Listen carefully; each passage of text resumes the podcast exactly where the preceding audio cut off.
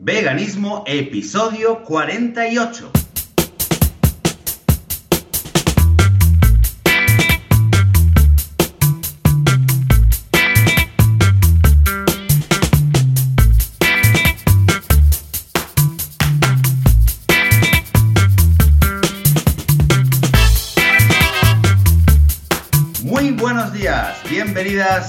Bienvenidos a Veganismo, el podcast, el programa donde hablamos sobre veganismo, sobre cualquier tema relacionado con la vida vegana, con eh, las dudas veganas, con las eh, divagaciones de todos eh, los veganos y en definitiva con cómo ser veganos sin morir en el intento y por supuesto sin matar a nadie. Como siempre, conmigo Joan Boluda, yo soy eh, Joseph de la Paz. Joan Boluda, ¿qué tal? Buenos días. Hola, ¿qué tal? Muy buenos días. Pues súper contento, súper contento, hyper contento.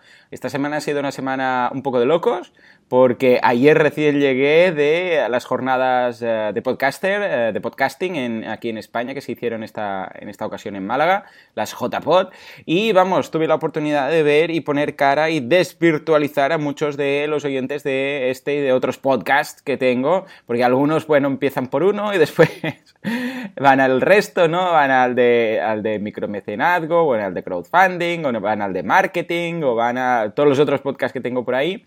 Y vamos, me ha hecho mucha ilusión poder poner uh, cara a, bueno, y, y, bueno, y voz a todos los uh, que normalmente me escuchan. O sea que encantado de la vida, encantado de la vida. ¿Y tú qué? ¿Cómo ha ido la semana? Loca, ¿no? Por lo que me has dicho. Sí, pues muy bien. Aquí un poco de vacaciones, pues más tiempo con, eh, con la familia, con las niñas, un poco más, eh, menos rutinario que, de, que, habitualmente. Como veías antes, eh, antes de empezar a grabar, con mucho sol. Aquí sigue el sol. Uh, sigue el buen tiempo y nada, muy, muy bien, muy bien. Eh, y desde ayer, te digo, desde ayer que ya estaba mi cerebro, mi, las máquinas del cerebro pensando en el podcast, la verdad es que ayer me di cuenta, perdón, me di cuenta de las ganas eh, que tenía ya de, de, de, empezar a grabar, de hacer este episodio y de lo, bueno, de lo que me encanta este personalmente, eh, de lo feliz que me hace eh, cada domingo por la mañana encontrarme aquí contigo y poder eh, hablar durante una media hora de un tema de, relacionado con el veganismo y compartir lo que siento y lo que pienso con, eh, con toda la gente que nos Totalmente. Escucha. De hecho, hoy tenemos alguna, bueno, porque hoy ya sabéis que vamos a repasar las preguntas de los oyentes, alguna que es súper motivacional. O sea, después de eso dices, te levantas cada domingo y dices, sí señor, hoy voy a grabar el podcast porque hoy voy a convertir otro vegano. Ya lo veréis. porque precisamente eh, es uno de los testimonios, ¿no? Pero vamos, muy bien, muy bien. O sea, que una semana hay con festivos de por medio, ¿no? ¿Qué, qué, qué son exactamente estos festivos que, que te han tocado por ahí? Uh, porque aquí hemos tenido el 12 de octubre, pero ahí dudo que, que celebréis el, 12, el, el, Día de la Hispanidad, ¿no? Oh, no, no, no, ni el 12 de octubre. ¿Qué, qué no tenéis sé. por aquí? ¿Qué se ha No sé, juntado? no sé, no sé tampoco si mucha gente lo querría hacer. Bueno, quiero decir, eh, con toda la controversia que hay con el 12 claro, de octubre. por eso, por eso digo. Eh, no, bueno, aquí se ha celebrado el Año Nuevo Judío, ha habido, eh, luego era el Día del Perdón, luego la fiesta de las cabañas, bueno, es una, Ah, una lotería de... Se han juntado, se han juntado, Claro. caen todos eh, en la misma época y bueno, es, un, eh, es una... ¿Cómo se llama? Es un... Hay cola, hay cola de fiestas. Entonces, como además caen en medio de la semana y luego es el fin de semana, pues eh, estamos Claro. que... O sea, ha empezado en los colegios, eh, la rutina y tal, ha empezado en septiembre y a la que hemos pillado un poco el ritmo, se Zasca. ha vuelto a parar.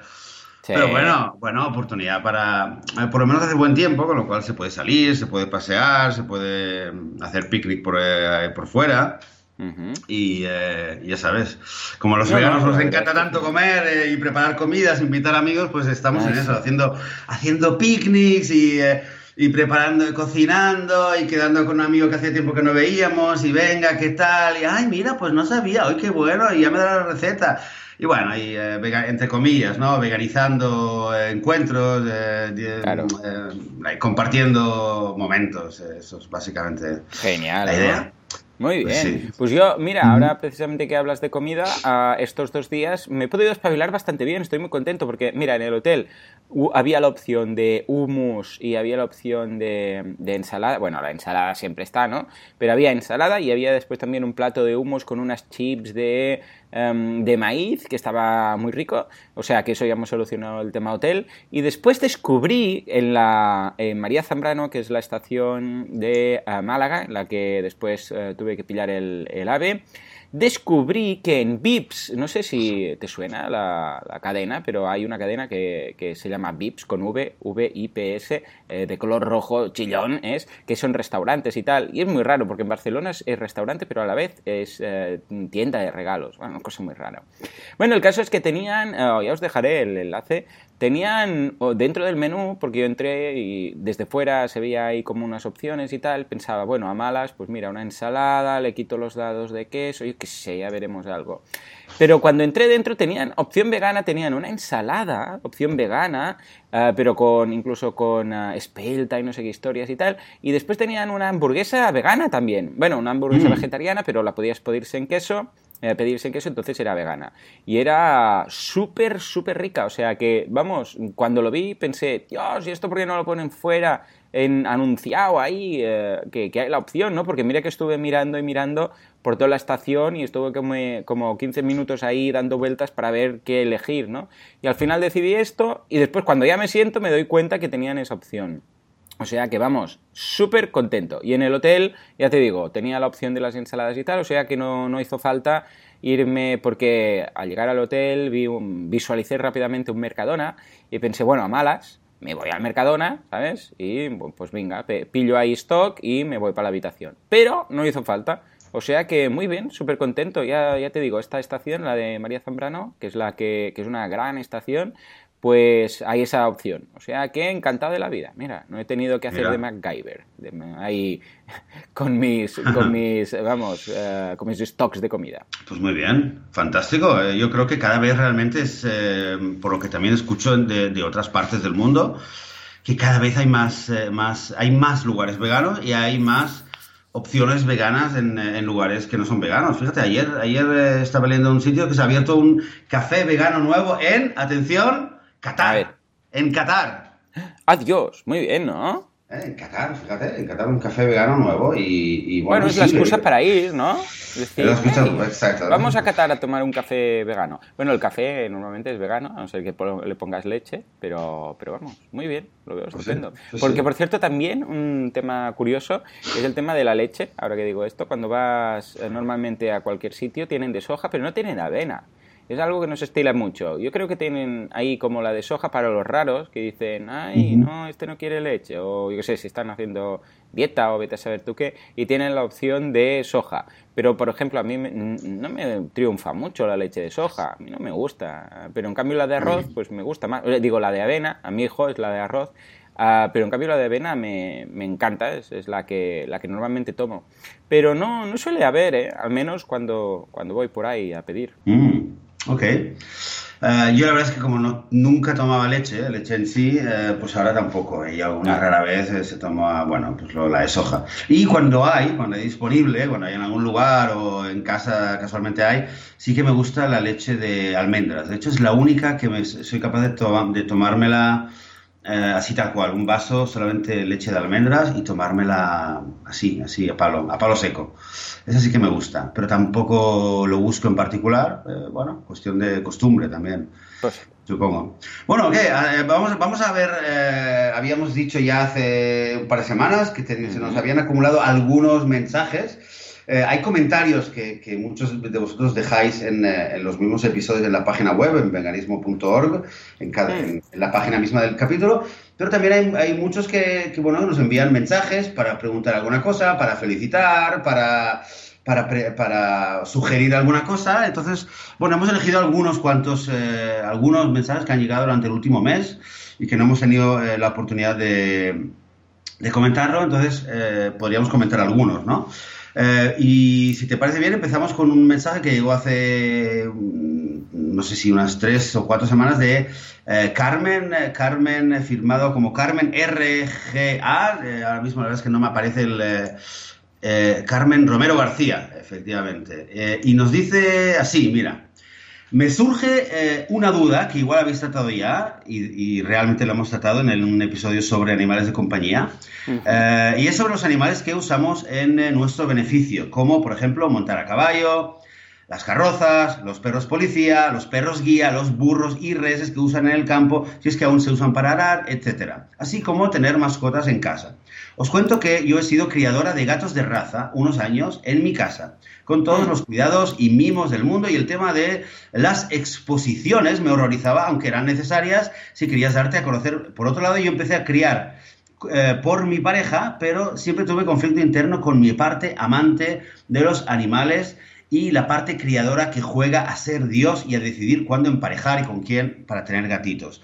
Así que por fin fui coherente con eh, mi forma de sentir y lo dejé hace unos años cuando empecé a vivir de forma consciente. Ahora son simplemente mis mascotas, eh, aunque ellos viven como les apetece, eh, con los mismos mimos y cuidados. En fin, que no sé qué opináis del tema o si lo consideráis otro jardín al margen del veganismo. ¿Qué te parece, Joan? Esto es eh, curioso que esta última frase, este jardín al margen del veganismo, aunque no lo, no lo pudo oír, mm, pero un poco hace referencia al, eh, quizás, ¿no? Al último episodio que hablábamos de las zonas grises, ¿no? Si es una zona gris o no es una zona gris, ya lo llama jardín. También, bien. Pero, ¿qué, te parece? ¿Qué te parece? Me parece una súper buena pregunta, me encanta y lo tengo clarísimo. Yo, bueno, a ver, lo tengo clarísimo porque durante mucho tiempo yo, yo también estaba ahí pensando, a ver, ¿qué es, qué no es, qué es este veganismo, qué no lo es, qué tal? Y un poco lo que comentamos la semana pasada. Todo lo que sea cohibir la libertad de un ser vivo, que no pueda hacer lo que ese ser vivo quisiera hacer, eh, pues para mí, bajo mi punto de vista, no es vegano. Con lo que criar gatos tampoco lo sería. Uh, tener caballos para, yo qué sé, o bueyes para arar la tierra y tal, tampoco lo sería.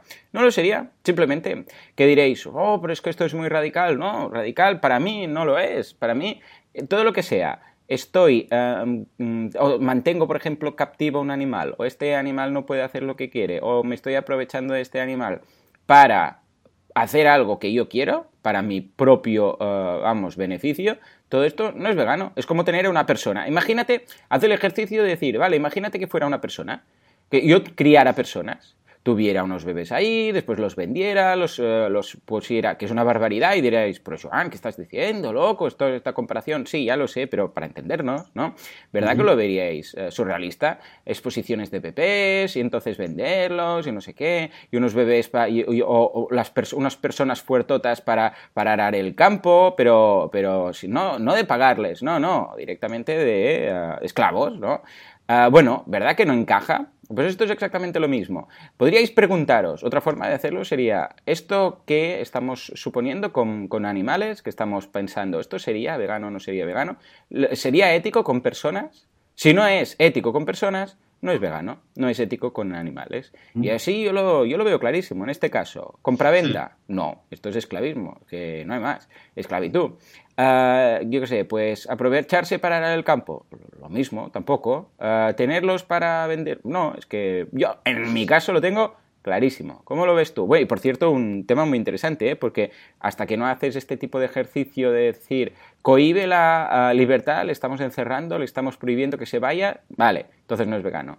Ah, ¿Esto si fuera una persona lo veríamos coherente, lo veríamos ético? No, vale, entonces no es vegano. Si no, si no haces este ejercicio inicialmente, puedes incluso dudarlo. ¿Cómo lo ves tú? Mm, totalmente de acuerdo contigo. Quizás solamente añadiría la variante de, es verdad, puedes decir eh, una manera hmm. de, encontrar el criterio, es decir, se lo haría una persona, o sea, eh, usaría una persona para esto, para lo otro, lo cruzaría con otro, o también te lo puedes preguntar, eh, me gustaría que me lo hicieran a mí.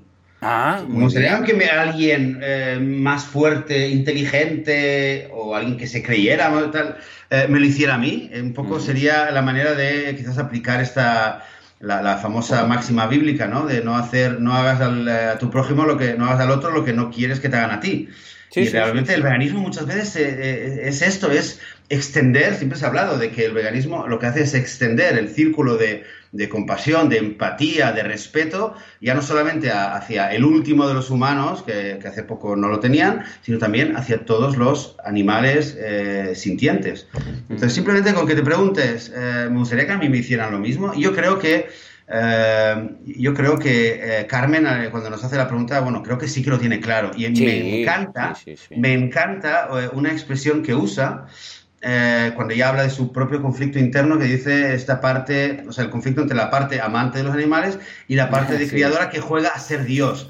Creo que es esto. Muchas veces, no es verdad, nos centramos en la carne, en, en el pescado, en todas estas cosas, pero eh, cuando hablamos ya de experimentación en animales, cuando animales, hablamos de otras formas de explotación que la gente ni se lo plantea, en el fondo estamos hablando de que el ser humano eh, nos creemos que somos dioses y que somos tenemos el derecho de, jugar con la vida de los demás como si fuéramos sus propios dueños.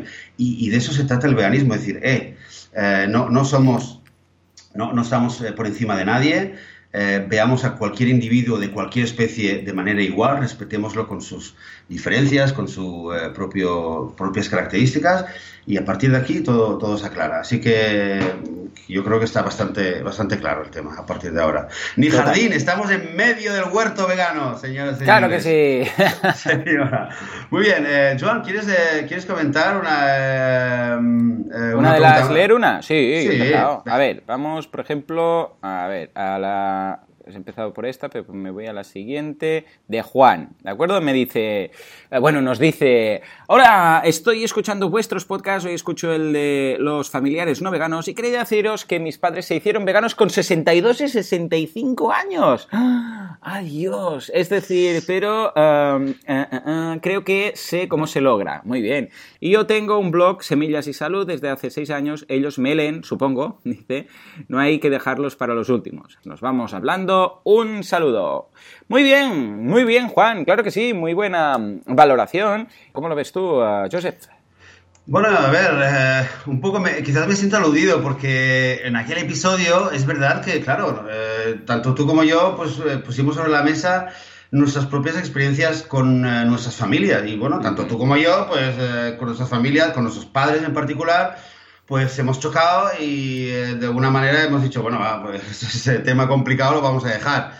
Eh, pero me alegro muchísimo de que también haya gente, y, está claro que hay gente que tiene otra experiencia, hay gente que con su familia es donde más fácil es, eh, le es veganizar y explicar el veganismo. Entonces, la, la, historia de Juan, genial, y ojalá le sirva también de inspiración a mucha gente que, que lo esté escuchando ahora y diga, hombre, pues es verdad pues hay gente que sí que lo logra y que, con facilidad eh, tiene una buena comunicación con los padres eh, y, se veganizan a la edad que sea. Es, genial.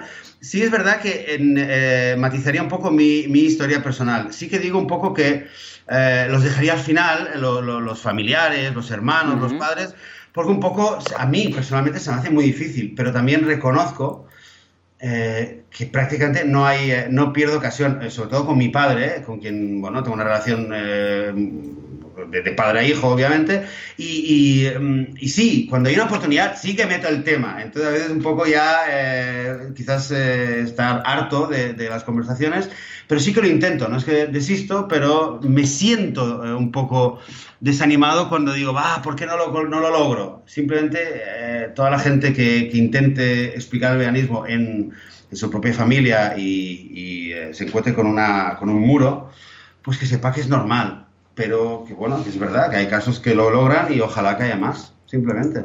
Sí, señor, totalmente. Pero bueno, eh, encantados de escuchar este testimonio, vamos, y súper contento que los haya llegado a convencer. O sea que, en ese sentido, genial. Y que haya esa posibilidad. Con lo que es cierto, mm, si, si veis que es posible eh, llegar a convertir a, personas de la familia y tal, vamos, probadlo, seguro. Y, evidentemente, si no se puede, pues no se puede y no forcéis. Muy bien, pues nada, encantado y súper contento de escuchar este testimonio.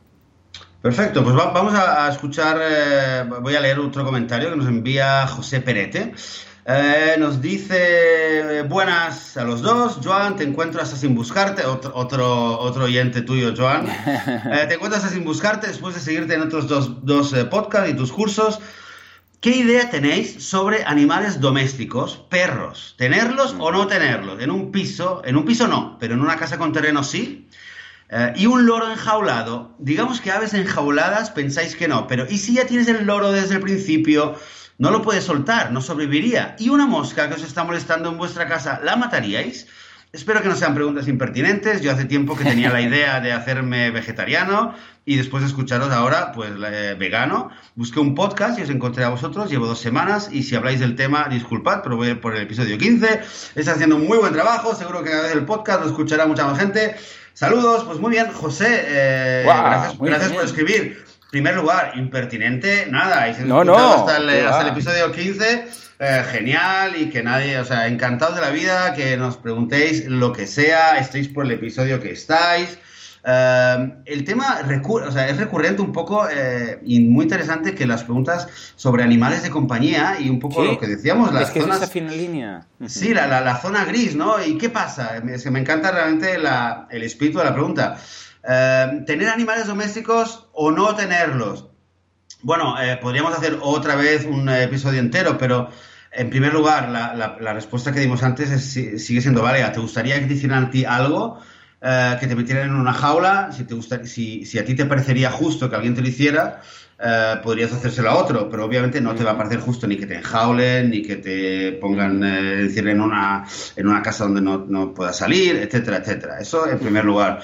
Eh, y luego sobre animales domésticos, eh, tenerlos o no tenerlos, me parece eh, bastante clara la pauta que, se ha generalizado y con, toda justificación, que es la pauta de decir no compres, adopta. O sea, siempre un animal, si lo puedes adoptar, un animal que está en una perrera o que acabe de nacer y que no, no, no, hay que encontrarle un hogar, entonces, desde luego, bendito sea aquel que puede adoptar un animal y tenerlo en casa. Y comprarlo Definitivamente no. ¿Y no por qué? Porque estamos financiando una industria que se lucra de, criar, de jugar a, ser Dios, como decía Carmen, eh, con otros animales. Entonces, desde luego, desde luego que comprar es algo que, nos oponemos totalmente, pero adoptar definitivamente. Luego es verdad, tenerlo en un piso o en un eh, terreno, ahí sí es un tema un poco peliagudo eh, queremos darle a, un, cualquier animal de compañía que esté viviendo con nosotros, que lo adoptemos, darle unas condiciones que pueda que pueda vivir bien, que, se sienta a gusto. Si va a estar encerrado, quizás no sería una buena idea adoptarlo, eh, si no le puedes dar unas condiciones, eh, una compañía tú a él digna.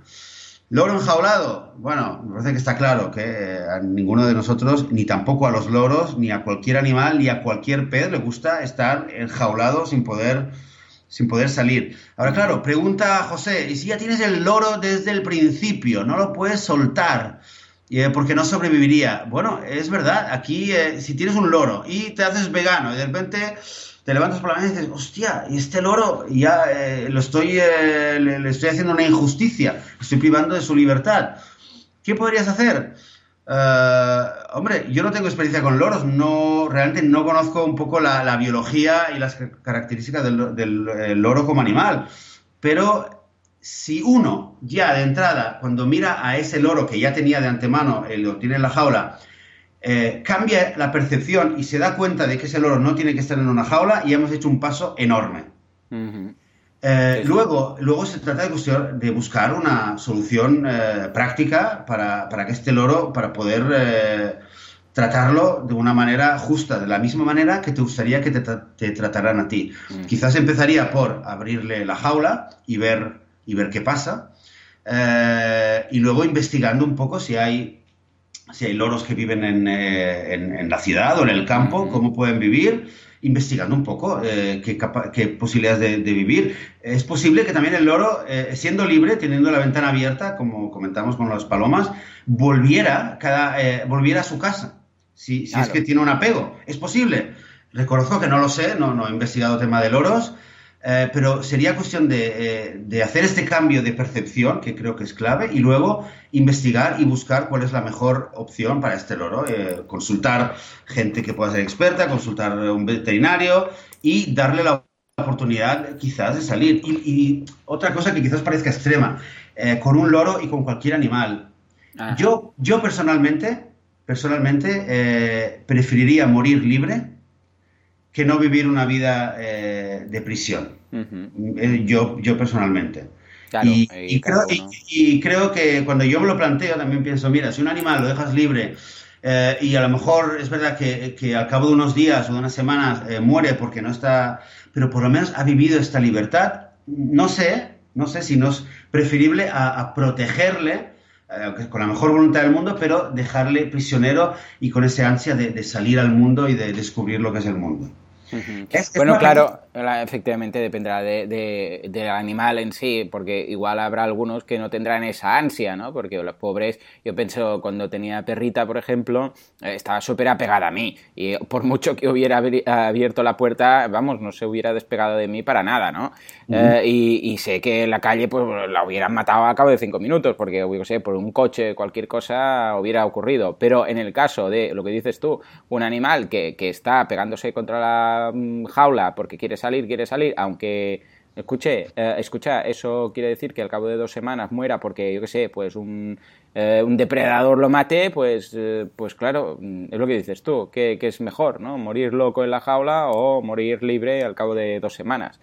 Claro, es un, es, es, es, un tema mm, interesante, pero lo que dices tú, lo que has resumido tú al principio, el hecho de decir, imagínate que fuera tu caso, ¿qué preferirías? Eh, ¿Vivir ahí en la casa de alguien encerrado o en una granja de alguien, pero que no puedes salir? ¿O preferirías que te diera la libertad para ir a vivir y probar suerte? Pues yo personalmente probar suerte. Sí, y por último queda la, la, bueno, también interesante, la pregunta de la mosca. Eh, una mosca que nos está molestando. Eh, es, una, es, una, buena pregunta y creo que también me la, me he encontrado varias veces. Eh, yo personalmente, una mosca que me esté molestando, me la bancaría, como dicen, como dicen en Argentina, me la bancaría y, punto, me la aguantaría y no. Tampoco me molestaría tanto. Donde sí debo decir que hay un insecto que sí, que personalmente siempre me ha molestado mucho, me ha, me ha, me ha fastidiado extremadamente, es eh, por la noche en verano los mosquitos. Entonces, tengo, tengo, yo tengo solucionado el tema porque yo fijo en mi casa, tengo los aparatitos estos que los avientan y ah. rara vez, llevo años con esto, rara vez eh, eh, me encuentro en una situación en la cual tengo un mosquito a mitad de la noche que me está fastidiando la noche y me tengo que levantar y empiezo a buscarlo y, y tal, pero eventualmente sí que diría que si hay un mosquito que me está, entre comillas, me está fastidiando o, me está molestando eh, y, tuviera yo un conflicto de intereses yo contra el mosquito eh, y me despierta a mitad de la noche, es posible que le, que le pegara un, un, zarpazo o no sé qué haría, ¿sabes? O, echaría un spray para ahuyentarlo o lo que sea.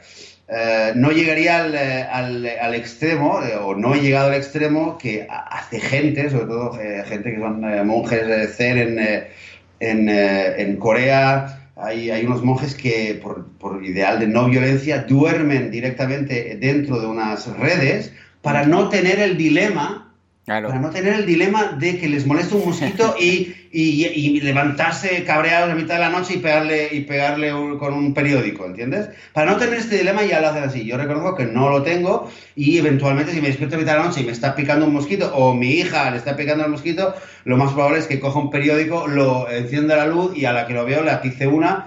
Eh, ¿Vale? Eh, es posible que lo haga. Eh, y ahí sentiría que tendría un conflicto.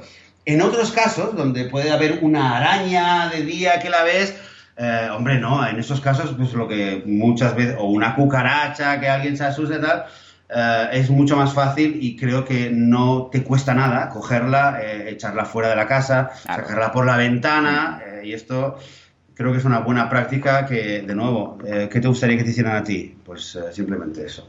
Sí, sí, sí. Imagínate que tú solamente pudieras vivir, porque claro, el mosquito tampoco es que pueda elegir, que solamente pudieras vivir alimentándote de la sangre de otros, como cual vampiro, ¿no? No, pero en serio, que solo pudieras a, ah, ah, consumir algún tipo de comida, ¿de acuerdo? Que implicara ir a molestar a otra persona. Bueno, pues claro, es que si no te mueres, que no, no tiene más, es su alimento. Entonces, en mi caso, yo ah, ya no yo ya no mato mosquitos, es, es cierto, es por mucho que penséis, ostras, pero esto no es ir muy lejos es que simplemente me lo encontré, eh, la situación. Claro, yo vegano, vegano, los animales, los animales, y de repente un día, hostia, un mosquito. Y eso que dices, oh, coño, ¿y ahora yo qué hago? ¿no? Porque, claro, esto no es muy vegano matarlo. Antes nunca lo hubiera dudado. Vamos, a pillar el cojín de turno y zasca y decir, mira este que cargado que iba, ¿no? Cuando deja la mancha de sangre en la pared. Mira, este ya me había picado el cabrón, ¿no? Eh, y eso es lo más normal del mundo. Pero ahora claro, dices, pues claro, pero ¿dónde está el límite? Cuando yo me encontraba, antes, incluso antes de ser vegano, cuando me encontraba, pues eso, una araña pequeñita, una, yo qué sé, una luciérnaga, bueno, una luciérnaga, una arna, incluso un, yo qué sé, cualquier, em, eh, cualquier insecto un poco grande, pues eh, nunca lo había matado, nunca, nunca. Eh, ¿Qué hacía? Pues venga, con, si te da más o menos asco, pues lo recoges con un cacho de papel, lo tiras por la ventana o lo dejas en la repisa o lo que sea, ¿no? Pero en el caso de los mosquitos nunca había pensado en, vamos, en, mantenerlos vivos. ¿Qué es lo que hemos hecho ahora desde que tengo este conflicto? Pues bueno, hemos cambiado el insecticida por eh, lo que dices tú, el spray ahuyentador, ¿de acuerdo? Y ya está, simplemente cuando hay mosquitos, pues le echas, hay unos que se echan en, las sábanas, hay algunos que, se, que son una, una especie de colonia, que te lo pones en la piel, el aután de turno, ¿no? Y simplemente con esto ya los ahuyentas y vamos, ningún tipo de problema. Los, eh, eso que dices tú que se coloca en los hornillos de, en la, en la, vamos, en la habitación, en los enchufes, y si veo alguno, pues lo ahuyentamos, lo, le hacemos así con la mano, venga, fuera, fuera, abrimos la ventana, intentamos echarlo y ya está, y no lo matamos. Y aunque parezca muy surrealista decir, venga, pues mosquito, pues ¿yo qué quieres que te diga? Pues a mí pena, tú. Escucha, además porque es puro desconocimiento, ¿eh? Porque ah, si, eh, si investigáramos más, mira, el otro día Gary Yorovsky le hacía la misma pregunta, ¿no? Y decía, ¿sabéis, por ejemplo, que las hormigas, ah, cuando hay una inundación, ¿sabéis lo que hacen? Cuando, claro, ellas viven, ya sabéis, viven debajo de la tierra, ¿no? Entonces tienen ahí sus túneles y tal. Y cuando llueve y hay inundación y tal, ¿qué, pasa? Pues que se, se, morirían todos ahogadas, porque entraría el agua y ya lo hemos liado. Pues lo que hacen es se, se juntan todas, se, se crean como una trama eh, eh, agarrándose de, por decirlo de alguna forma, de, manos y pies y crean una eh, pared ellas mismas. O sea, se juntan todas, todas así apretadas, apretadas, se ponen en contra de, donde está entrando la brecha de agua, por decirlo así, y crean una especie de malla protectora para que no entre el agua y no mueran todas. Entonces, cuando ha acabado, pues siguen en lo suyo. O sea, imaginaros ¿Qué pasa? Que, que, como las desconocemos y no sabemos a qué puntos llegan de inteligencia, pues no les damos importancia. A los mosquitos igual. ¿Por qué no, no, lo vemos tan, tan esencial no matar a un mosquito? Pues porque tampoco, nos, tampoco lo conocemos, tampoco sabemos su vida y milagros. Seguramente si indagáramos y descubriéramos pues lo que hacen a nivel social y a nivel de familia y a nivel de no sé qué, igual empezaríamos a tener un poco más de empatía. O sea que Ahí queda, ahí queda. Muy buena pregunta y para nada impertinente, como dice José. Muy bien. A ver, va, voy a leer la siguiente, que me siento un poco aludido en un par de cosas. Dice, hola, nos lo manda José Ángel y nos dice, hola Joan y Joseph, me llamo José Ángel y acabo de descubrir vuestro podcast. Soy oyente y suscriptor de boluda.com. Muchas gracias José Ángel, desde aquí un abrazo. Y solo quería deciros que gracias a vosotros por fin he dado el paso. Hace 15 años que me hice vegetariano al conocer a mi mujer, que es vegetariana de nacimiento, pero en el último año, a raíz de un día que fuimos a comer a un restaurante vegano en la ciudad de Tarragona, he estado con la sensación de que tenía que dar el paso definitivo, aunque por falta de información y tiempo no terminaba de hacerlo. Me ha ayudado mucho vuestra información y por supuesto el famoso vídeo de Gary Yorovsky, cualquier, cualquiera le hace la contraria. Un saludo a todos y a veganizar. Muy bien, sí señor, tenemos otro vegano. Bien, bien, bien, bien. Muy bien, y este un poco por culpa nuestra, un poquito, un poquito, ¿no? Vamos a apuntarlo ahí con, con un asterisco, pero vamos a apuntarlo en nuestro listado de convertidos, de veganizados, ¿eh? ¿Cómo lo ves, Joseph? Muy bien, pues mira, José Ángel, de verdad, felicidades, me alegro muchísimo, me, alegro muchísimo. Eh, y, y, también me sirve de reflexión, eh, creo que una vez lo comentamos, eh, los vegetarianos, ¿sí? este debate o tensión que a veces existe y lo vemos mucho en las redes sociales entre veganos y vegetarianos. los vegetarianos creo que la gran mayoría son gente que, está a un paso, que con una buena eh, actitud, una buena explicación, es muy fácil eh, ayudarles a dar el paso eh, para también dejar los huevos y los lácteos y, y, acabar, acabar, de ser veganos. Y no, no, no tiene sentido ni acusar, ni, ni, echar en cara, ni menospreciar el hecho de que alguien no coma carne y pescado, no es nada, no es nada evidente. y bueno, y José Ángel, un ejemplo, 15 años de vegetariano, con ese gusanillo de que, bueno, quizás había algo más, y bueno, y le picó el, gusanillo, le picó el mosquito y a raíz de un restaurante que en Tarragona, en Tarragona, no sé si era uno que tú me habías comentado una vez, eh, bueno, ya, veremos. Y el caso es que, bueno, pues eh, me alegró mucho y, seguro que es una historia que se repite de gente vegetariana que le da, le da la vena por, eh, por investigar más. de verdad, me alegro mucho, felicidades.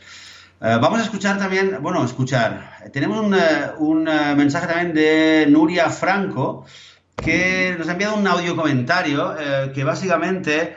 Em, básicamente nos cuenta de que su madre, eh, ella es vegana, su madre no es vegana, y eh, nos cuenta el problema que tiene que su madre un poco tiene, eh, es reticente a invitarle a ella a comer porque no sabe qué prepararle de comidas veganas, ¿no? Y claro, dice, me gustaría que me podría recomendar, porque claro, eh, veo recetas en, internet y eh, que si quinoa, que si tofu, que si tempe, y a mi madre, pues no sé cómo lo dice exactamente, pero eh, le daría un patatús, ¿no? De ver tanto, tanto ingrediente exótico.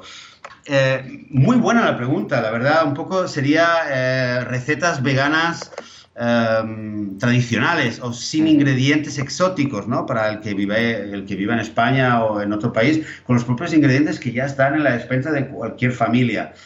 Eh, la verdad es que me parece una pregunta mm, tan buena em, que quizás valdría la pena hacer un eh, episodio entero sobre esta temática. porque, no? porque, es factible. ¿eh? Sí, porque si no podemos responderlo un poco así rápidamente, darle algunas pautas, dar alguna recetilla, pero yo creo que es interesante hablar un poquito más en profundidad, eh, dar algunas, eh, quizás podemos encontrar algunos recursos de, recetas y sobre todo a mí me parece que podemos dar algunas pautas eh, de cómo, cómo mirando una despensa tradicional, que cualquier persona la tiene, cómo hacer un, cómo construir platos y combinar, y combinar cualquier cosa. ¿Qué te parece, Joan? Me parece ideal, me parece muy buena idea y mira, incluso lo podríamos hacer la semana que viene. O sea que tomamos nota y vamos a dedicarnos a esa cocina tradicional vegana sin saberlo. Muy bien, pues hecho. Así que una semana más, Nuria, y, eh, y atacamos el tema, con tu permiso. Estupendo. Muy bien, venga, pues uh, recta final nos vamos a hablar con Manuel que nos dice, acabo de escuchar el episodio de películas veganas y encuentro que les faltó nombrar una que para mí eh, gusto es una, una excelentísima película, es vegana y política a la vez, basada en el libro homónimo de George Orwell, Rebelión en la Granja, excelente película si las hay. Se la recomiendo mucho, mucho. Les solicito por el excelente trabajo que hacéis. Son mi cable a tierra. Saludos. Muy bien, ¿cierto? No la nombramos. Qué raro, qué craso error que cometimos ahí. Madre mía. Eh, cierto, 100%, Rebelión en la Granja, vamos, eh, imprescindible película, tenerla clarísima, verla, eh, los, vamos, hay momentos muy tristes, hay momentos de furia, hay momentos de todo, y es 100% vegana, 100% política también en parte, pero esos cerdos, ¿verdad? Ay, esos cerdos. Mm, mm. Los animales todos son iguales, pero hay algunos más iguales que otros, ¿no? Dicen en algún momento. O sea que 100% recomendado. Yo os recomiendo que le echáis un vistazo y la añadimos en las notas del programa. O sea que muchas, muchas gracias por tu, por tu propuesta, Manuel. Sí. ¿Qué más, ¿Qué tenemos? Eh, ¿Qué más tenemos? Bueno, tenemos... Eh, tenemos también un comentario de Selena Robles, que bueno, eh, también te sigue a ti, Joan, desde los inicios de tu podcast. Muy bien, gracias. Ah, eh, y ha visto tu transformación, eh, comenta que ha visto cómo te has transformado en vegano. ¿Cierto? ¿Cierto? Eh, nos cuenta, Selene, soy vegana desde hace cinco años, he atravesado por todo lo que habláis, me ayuda mucho escucharos, es como tener un apoyo en casa, ya que mi marido y casi todo mi entorno aún no han hecho la conexión y honestamente no sé si algún día la harán. Bueno, no me voy a enrollar más, os cuento un par de cosas, una de ellas es porque gracias a vosotros veo a los padres veganos de otra forma. Yo era una de esas que mencionasteis en un capítulo que pensaba que el traer más hijos a este planeta era una irresponsabilidad enorme. Hmm. Pero al escucharlos, al escucharlos a ustedes, eh, me habéis eh, hecho ver las cosas desde otra perspectiva. Veo que vuestra labor es muy loable y admirable ya que el hecho de dejar el legado del veganismo en la persona que más quieres, desde mi punto de vista, es una de las mejores formas para salvar este mundo. Bien, eh, ese es el primer comentario. Y por último, comentaros que tengo un eh, e-commerce de bisutería artesanal, cruelty free, vegana. Llevo tres años en el proyecto para que lo tengamos en cuenta para el marketplace de Veganostrum. Pues encantado, la web, eh, pues si que os interesa, se llama www.hechoamano.com. Podemos poner el, enlace, lo vamos a mirar y ten seguro, ten seguro, Selene, que lo vamos a mirar, te vamos a contactar eh, ya estos días, hoy mismo o mañana. Eh, te contacto y vamos a empezar a hablar eh, sobre el tema y a ver si podemos colaborar juntos y hacer este marketplace vegano lo más grande posible. Así que un abrazo también para ti. y la pregunta realmente, bueno, o el comentario de, de, los padres veganos, sí, lo habíamos comentado. ¿Qué mejor manera de, veganizar? O sea, si, nos los veganos nos ponemos a decir, es verdad, hay demasiada gente en el mundo y no vamos a, vamos a declararnos antinatalistas y nos abstenemos de, traer hijos a este mundo, pues, eh, bueno, mm, eh, vamos a dejar el futuro de la humanidad en gente que quizás va a educar a sus hijos con otros valores. O sea que bastante claro, creo que lo, hemos dejado ya 100%. en varias ocasiones. Estoy, vamos, encantado de del testimonio, de lo que dice, de que me siga desde el principio en mi otro podcast. Muchas, muchas gracias. Y me acuerdo, ¿eh? porque alguna vez hemos hablado, hemos intercambiado algún correo con Selene, o sea que ideal, y de lo que nos comenta. O sea que, vamos, eh, encantado de haber hecho esta, vamos, eh, que haya pensado un poco, hacerle cambiar un poco la idea o el punto de vista en cuanto al tema de los hijos. O sea que un gran abrazo.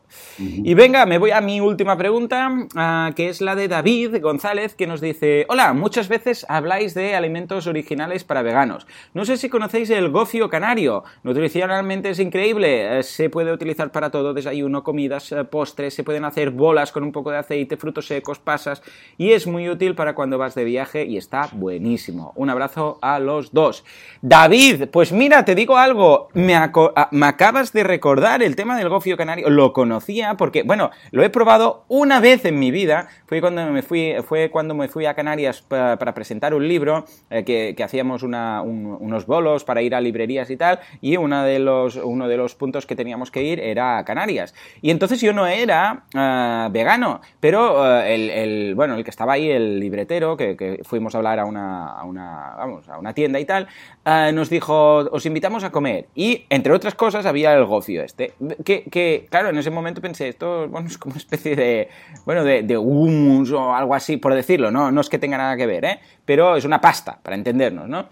Y, pensé, bueno, está bien, pero tampoco, claro, yo tampoco estaba en ese momento buscando comida vegana, ni, ni mucho menos. Pero ahora que me lo dices y me lo recuerdas, claro que creo que puede ser interesantísimo incorporarlo una vez más en, en la dieta. Y ahora no me acuerdo para nada de, ni de cómo prepararlo, ni de lo que tenía, ni de la nutrición, pero acabas de abrir una puertecita que me encantará volver a recuperar. Porque cierto es que ah, ya lo había probado, en ese momento, claro, pues tampoco al no ser vegano no le di más importancia, pero ahora creo que lo podría recuperar y encantado de la vida. Joseph, ¿cuál, cuál es tu caso? ¿Lo, conocías, el gofio? Yo no lo conocía, yo no lo conocía y debo darle las gracias a David de que gracias a él estuve ayer mirándolo, eh, he encontrado un poco de información en Wikipedia, recetas de, sobre el gofio canario. Em, bueno, si lo entiendo correctamente, es básicamente es una, digamos, es una harina no refinada, no, em, ¿cómo sería? No, eh, no cernida, eh, que eh, hecha con, hay variedad de gofio hecho a partir de trigo tostado o de maíz tostado, tengo entendido que también se hace. Y sí, es muy popular, se considera una de las, uno, uno, de los ingredientes básicos típicos de las Islas Canarias. Y también tengo entendido que es popular en Argentina, en Uruguay, en Chile y en otros países de Latinoamérica. Y, eh, y, realmente sirve, bueno, hay muchos platos que se hacen, entonces es un tipo de harina, pero, pero más, más oscura eh, y, se, y la manera de cocinar, eh, por algunas recetas y fotos que he visto por internet, me parece súper, súper interesante. Tengo que ver si hay aquí en Oriente Medio alguna, alguna manera de pegarle el diente a, a este plato, Pero si no, pues, eh, pues nada, pues el próximo viaje a España eh, paso por encima de la península, me voy directamente a las Canarias. y ya está. Y a probar gofio, pero desde luego me lo tengo apuntadísimo y, eh, y es genial y de verdad gracias por, por, comentar, porque creo que entre todos los veganos se relaciona con la pregunta anterior, ¿no? ¿Qué cosas eh, eh, ¿Qué recetas veganas puedo hacer sin tener que irme a algo exótico? Pues mira, pues la gente que está en Canarias o en, eh, o en España, pero donde es común este ingrediente, pues ya lo tiene súper fácil para improvisar, para, para combinarlo con cualquier cosa y hacer platos veganos, ¿no? Así que bienvenido, bienvenidos sean estos comentarios así.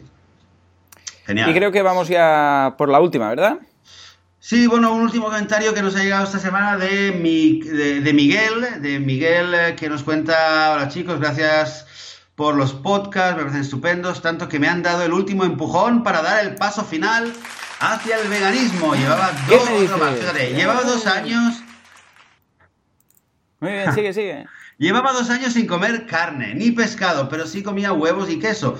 El hecho de descubrirlos por casualidad ha sido el detonante, la sencillez y claridad de información ha entrado directamente a mi cerebro. Vivo en un pequeño pueblo de Palencia. Os podéis imaginar el tema. Aquí prácticamente se desayuna panceta mojada en el café con leche. La presión es dura, pero me siento fuerte. Ahí estamos contigo, Miguel. Sí, señor. Desde aquí también te mandamos fuerza para resistir. Sí, muy fuerza, claro que sí. Eh, es curioso cómo dar el paso hacia adelante me ha liberado. Y por último quería pediros que en algún podcast comentéis vuestra opinión, si la tenéis, sobre el seitán y sus efectos sobre la salud. Me despido con un saludo y buenos deseos. Pues Miguel, un abrazo en primer lugar. Eh, felicidades, ánimo y fuerza. Sí, señor. Eh, Venga, estamos todos ahí, ¿eh? Estamos, todos contigo, Estamos todos contigo. Eh, estemos desde Palencia por todo el mundo. Y con respecto al seitán, yo llevo tiempo que tengo horas de que también Tendríamos que hacer un episodio también sobre el tema. Yo me imagino que lo, pregunta, lo preguntas eh, por el. Eh, por el tema del gluten, ¿no? Porque, porque hay, Sí, porque el seitán, de hecho, es nada, es trigo. O sea. Sí, es trigo, pero claro, es gluten. la gente, hay mucha gente que cada vez está buscando más eh, comidas sin gluten. Y de hecho es cada vez más popular encontrar. a ver, un poco me hace gracia, ¿no? Pero encuentras muchos lugares recetas que dices, esto es vegano sin gluten y, orgánico, ¿no? Eh, ya se junta todo, ¿no? Eh, ahora, el tema del gluten, yo reconozco que mm, lo estoy investigando un poco, no, no estoy nada convencido todavía. Habrá gente que se llevará las manos a la cabeza, que dice, no, pero es verdad, es que el gluten es, es malísimo, eh, hace tal, hace tal. Yo personalmente mm, tomo, o sea, no, no, no busco nada que sea especialmente sin gluten. Y desde mi punto de vista, el seitan, eh, como todo, ¿no? Moderado, no cada día, pero de vez en cuando, a veces es un par de veces a la semana, a veces es una vez al mes, pero cuando apetece y, eh, sale la oportunidad, pues comer un seitan eh, tiene muchas posibilidades a nivel de culinarias, está buenísimo si lo sabes cocinar mínimamente bien y efectos sobre la salud no tiene nada que, que, yo entienda de particular eh, que no pueda tener comerse un bollo de pan, por decirlo de alguna manera. ¿no? Porque básicamente, ¿qué es el seitan? El seitan es, trigo, es una masa que la descubrieron casualmente unos monjes eh, budistas en Asia.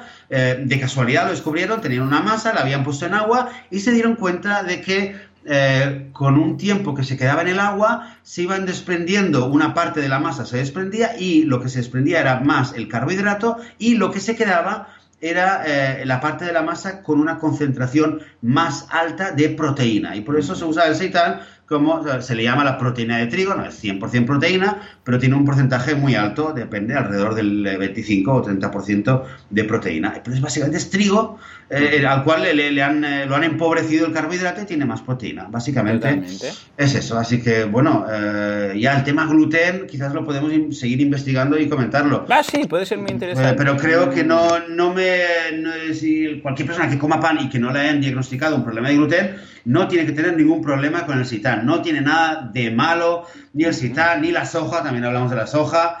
Eh, todo con moderación, lo que es bueno, eh, lo que viene de la naturaleza y sale de la tierra.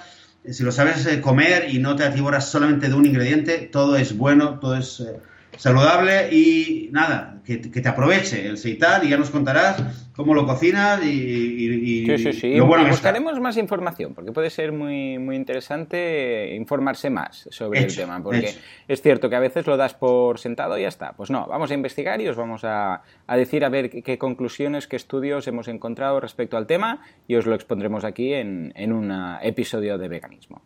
Efectivamente. Y decirte también una última cosa, Miguel, que me encanta, me identifico totalmente con esta frase que dices, es curioso cómo dar el paso hacia adelante me ha liberado. Me identifico totalmente porque eh, realmente cuando das el paso de, sumarte al movimiento de liberación eh, animal, humana de la Tierra, cuando liberas al, al, que está bajo tu yugo, eh, en este caso son los animales explotados, nos liberamos a nosotros mismos. Eh, te entiendo y, estoy seguro que, cualquier vegano siente que se libera algo en sí mismo del hecho de decir no voy a seguir eh, colaborando con esta explotación eh, en, la tierra.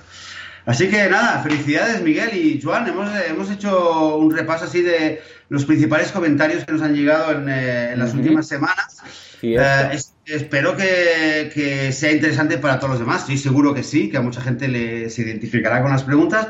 Y ya lo sabéis, si queréis, eh, si se os ocurren preguntas, comentarios, queréis sugerir eh, platos de comida, ingredientes, nos olvidamos de una película, queréis eh, contarnos vuestra historia personal o felicitarnos por algo o quejaros de lo que sea, pues ya sabéis, veganismo.org barra contacto nos podéis enviar un email, eh, nos podéis encontrar eh, también nuestros datos a través de la, de la página web de veganismo.org y escribirnos directamente. Podéis dejar un comentario en el mismo episodio de hoy.